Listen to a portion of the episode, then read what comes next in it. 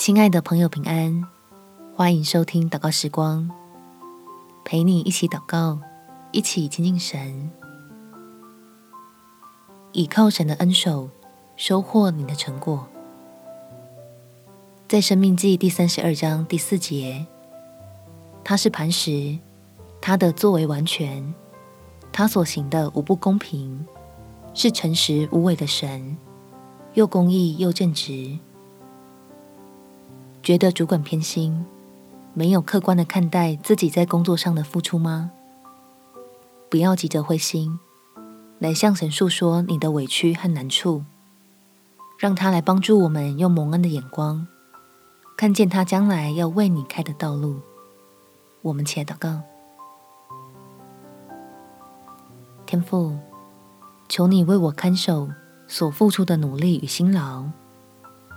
让我殷勤栽种出来的成果，不会遭到偷窃和破坏，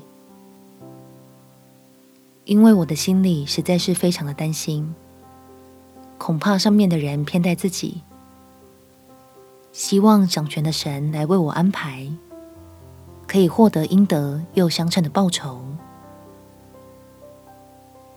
让我因为相信你的信实，就有动力认真的对待我的工作。还要谨守你的教导，在凡事上以我主基督为榜样，好叫自己所得的不单是世上的待遇，同时也在天上积存的财宝。感谢天父垂听我的祷告，奉主耶稣基督圣名祈求，阿门。